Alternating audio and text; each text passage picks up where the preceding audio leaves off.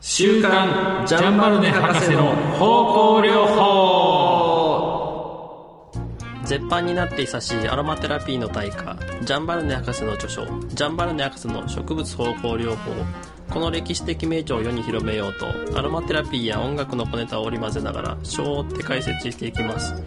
今日はこの第29回目です。はい、えー、と今日はですねめでたくもう29回目まで来た、はい20代最後ですね、そうですね。あの12月の、えー収録がね今日12月の12日に収録しても、1212ということで、えー収録進んでまして今年もですねあと残る残るところあとわずかと、えーなっております、えーこれジャンバル長瀬の週間あのいつ始まったんでしたっけねこれね。5月5月頃ですか？頃。5月頃。確か高山先生のはい。あの本が絶版する前にやってるんですよ。絶版絶版後でしたっけ、絶あの確かですね高山先生から最初に電話がかかってきて、ええ。私の本が絶版になったんですよって話の時にまだアマゾンに出てたんですよ。ああはあはあはあは。ああの高山先生はさこのジャンバルネ博士の方向療法は知ってたんだよねあの時あーそれで連絡来てるからそうそうそうだからタッチの差で我々のこの番組の方が早かったと。でその後見事に絶版の浮世に合うっていうね ある。見事っていうかそういうあの非常に高山先生もロック的なねあの洗礼を。4月の19日。4月10やっぱ4月ですよ。で高山先生絶版だって5月か6月だったり5月ので電話あったの5月の下旬ぐらいだと思う。そうそうそう。あのエネルギーね怒りのエネルギーマックス。マックスの時にいただいて。で我々もですねめでたくめでたくというかいろいろあの低空飛行を続けながらですね。テイクいやいやあのちゃんと飛んでますよ。ねこれでいろいろなあのなんですかサーバーがお難りになるとかですね、はい。い、ろいろなことがありながらも、えーなんとか年内え続けることができました、もうはい。でえすね。えはいあのー今後もですね、えーこのいろんなお難りにも耐えてご意見もいただきながらですね、まあ、進めていきたいはい。ということでございます。えっ、とね今日はそれであのいろいろネタがあるんですけどねいろいろお知らせと言いますかね。まずあの、えー一つはですね。たくんいないです富田君あ読田君いないんですよ。で読田君いないのもあるんですけれどちょっとまずいろいろあるんでね。は。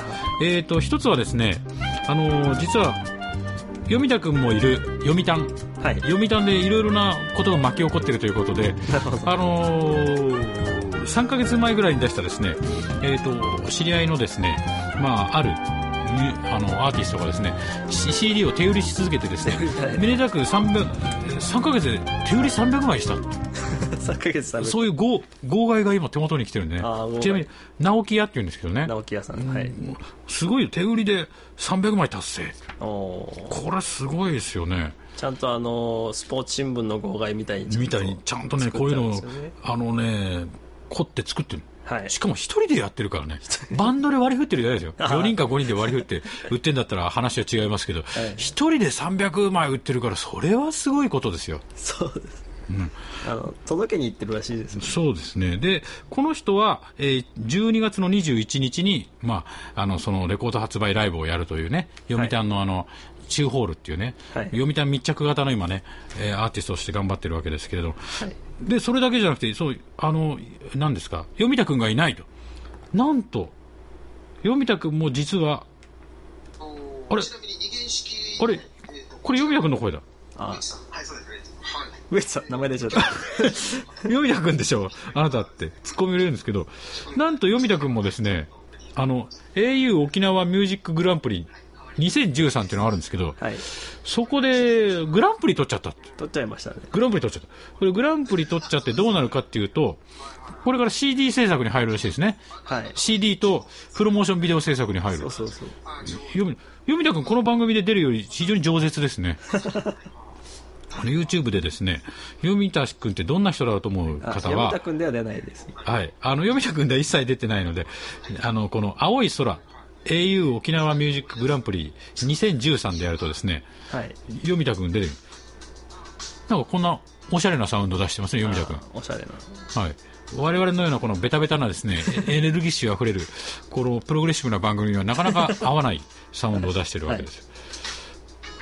これ優勝したらしいですよ。あ爽やかですね。あはいはい。こういう世界です。うん。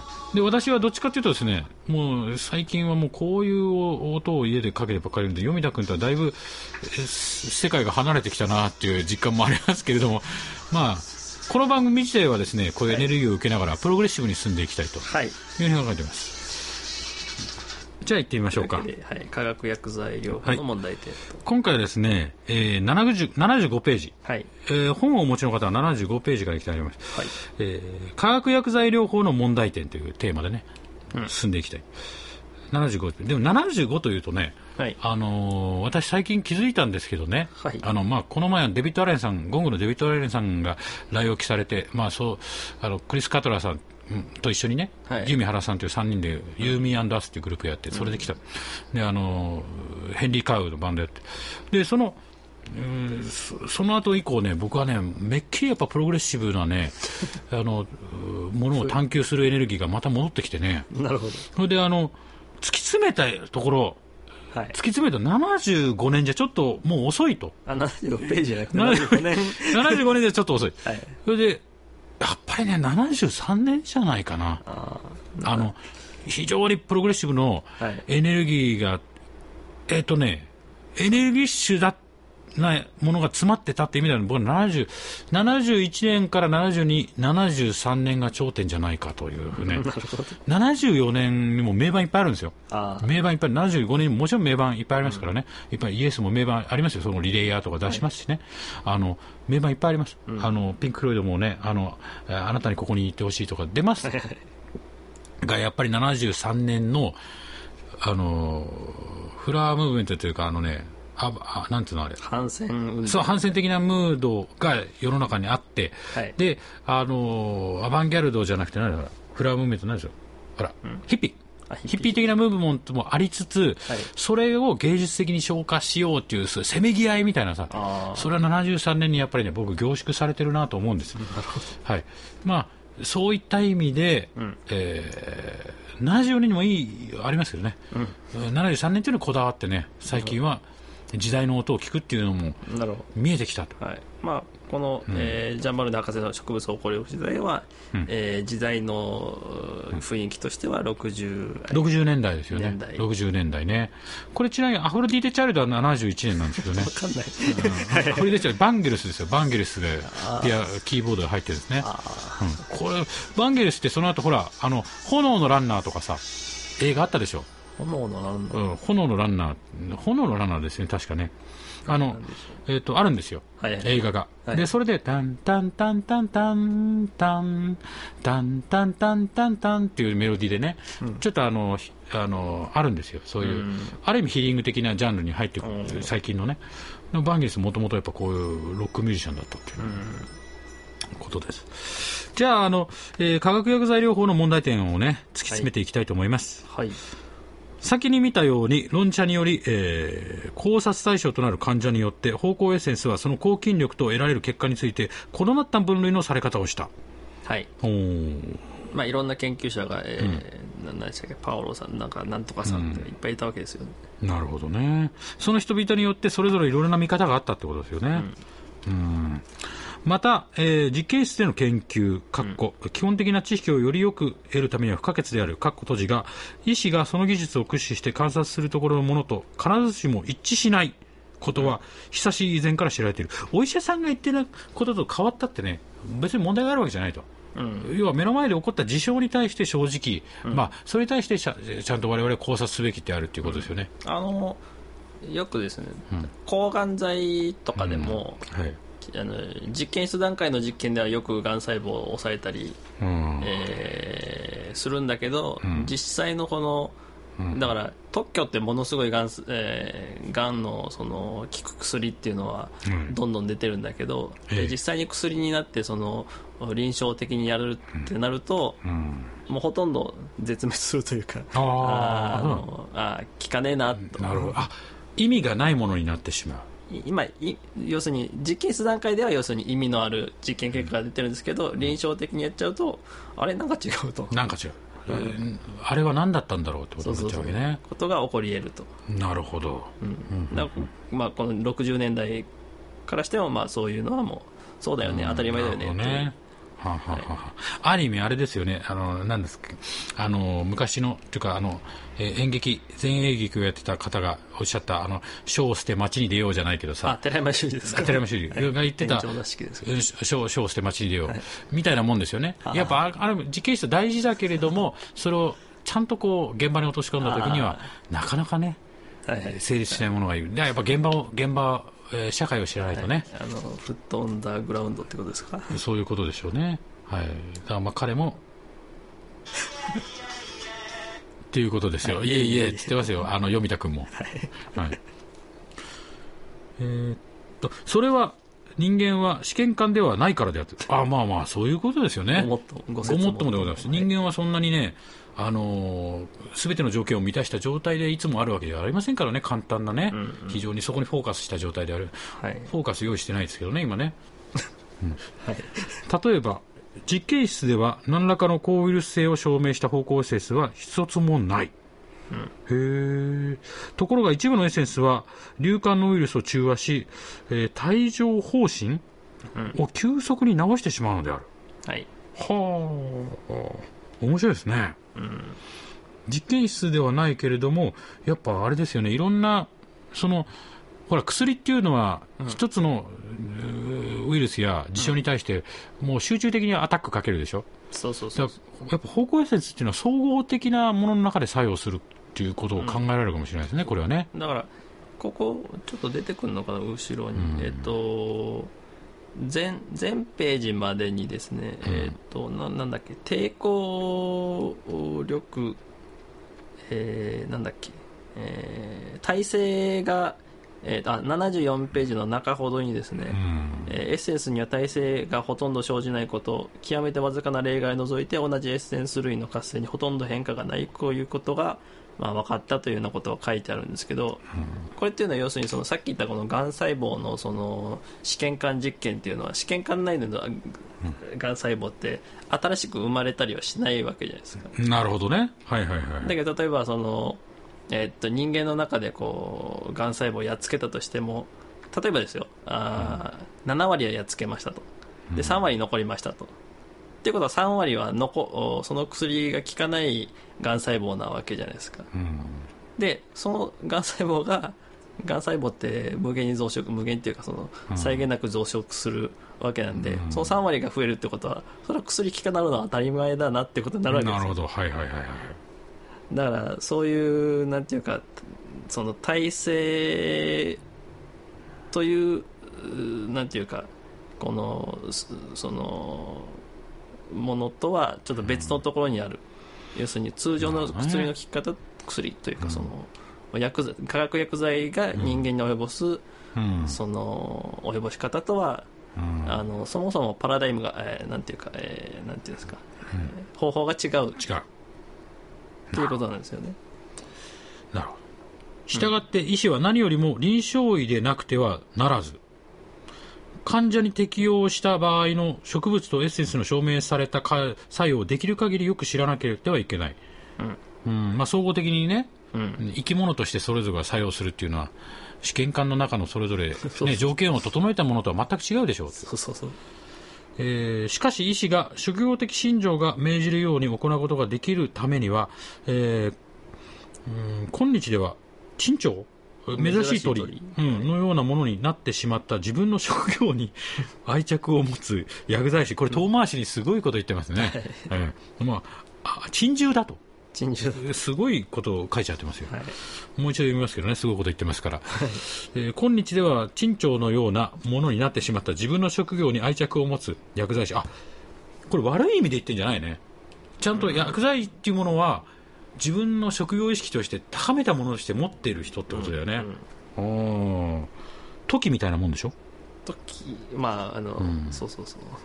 可能な限り純粋な誠意を備え、医師が処方したあらゆる処方を顧客に提供し、あるいはバカバカしいような値段で、えーも地味な茶剤の一箱を差し出すという薬剤師本来の職務に立ち戻り、香水類や飾り物的商品を棚に置くことに趣を置かない薬剤薬剤師を見つけなくてはならない、なるほどね。薬剤師っていうもの自体が要はド派手なねいろいろガーって人がわーっと思うものじゃなくてガーっていろいろ話してあなたにはこれですってスッと地味なもんでも差し出す、なんていうか要するに、え日本みたいに、まあ、これからさすりですけど、お薬局薬,、薬局薬売ってるとこっていうのはフランスでは、要するにその薬だけじゃなくって他にビジネスとして、えー香水類や飾り物類っていうのを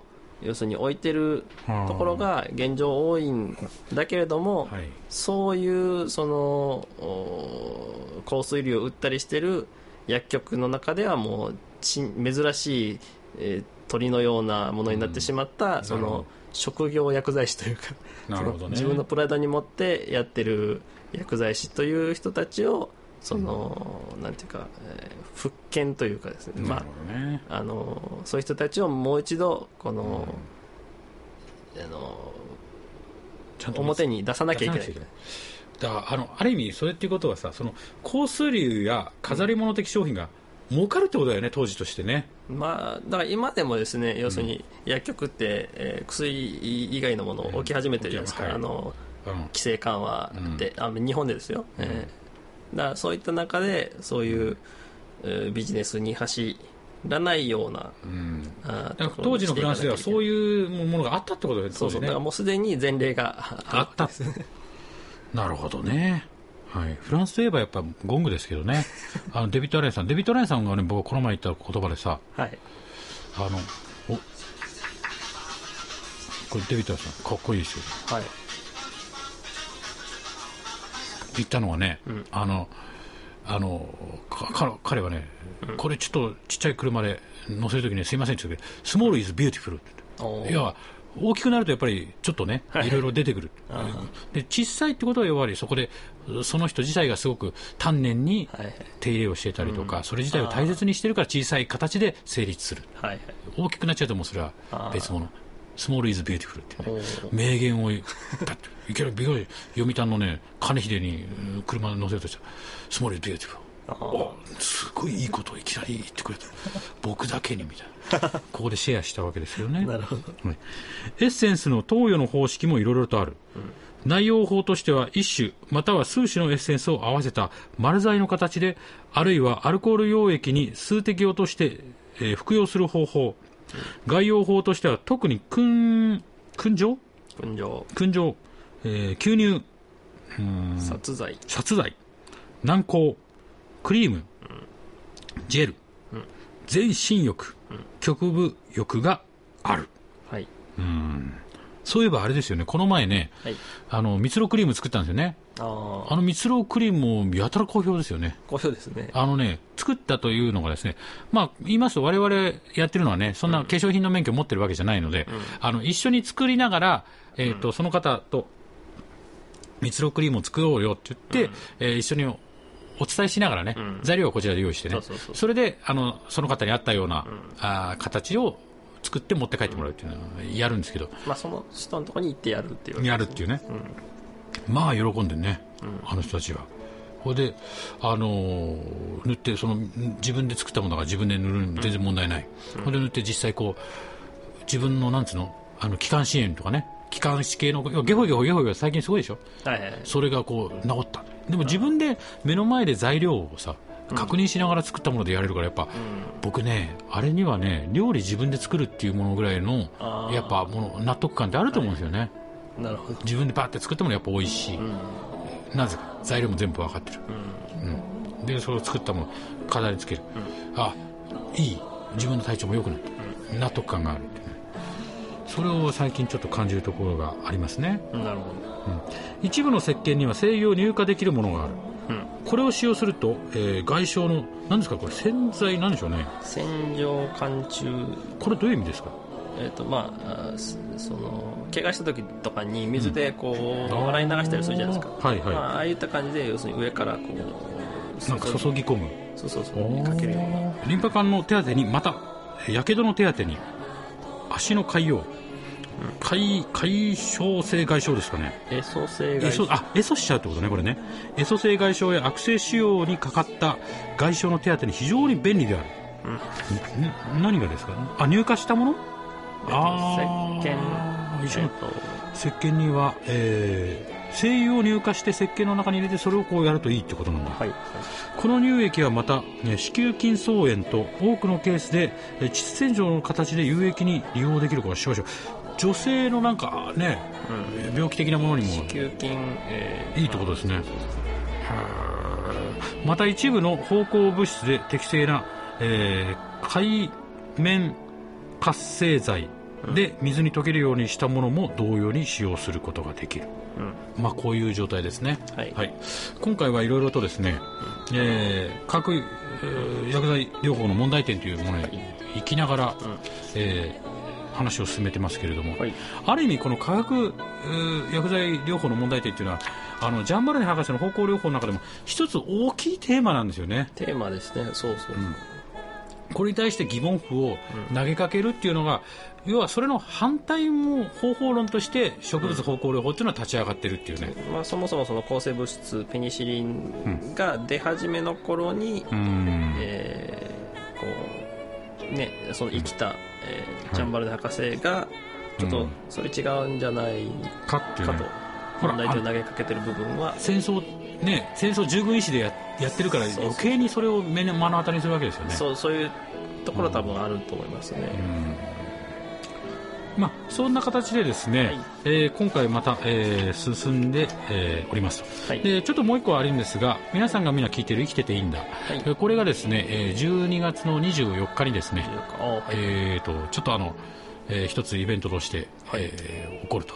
はい。これはまた後日、あ後日えーおお伝えしてまたなるほど。これは事後事後報告ということで事後報告です事後報告を行いたいと事後予思います。告ですね。そうですね。で、あの、えー、あとですね、75、次は76ページからいくんですけれども、はい。まあ私がやっぱりこだわりたいのは73年、えーにこだわりたいというふうに考えてましてですね、73年に何がお、やっぱね、はい。思うんですけど、73年はね、ここの、この響きにもう、行くんじゃないか、行かざるを得ない。ここですよ、やっぱ。あこのピンク・フロイドのね、狂気の最後のねこの消消化ぐわーってねいろんな戦争もあったでしょうにいろんな世の中のこうぐわーっとね登っていく感じが73年なんです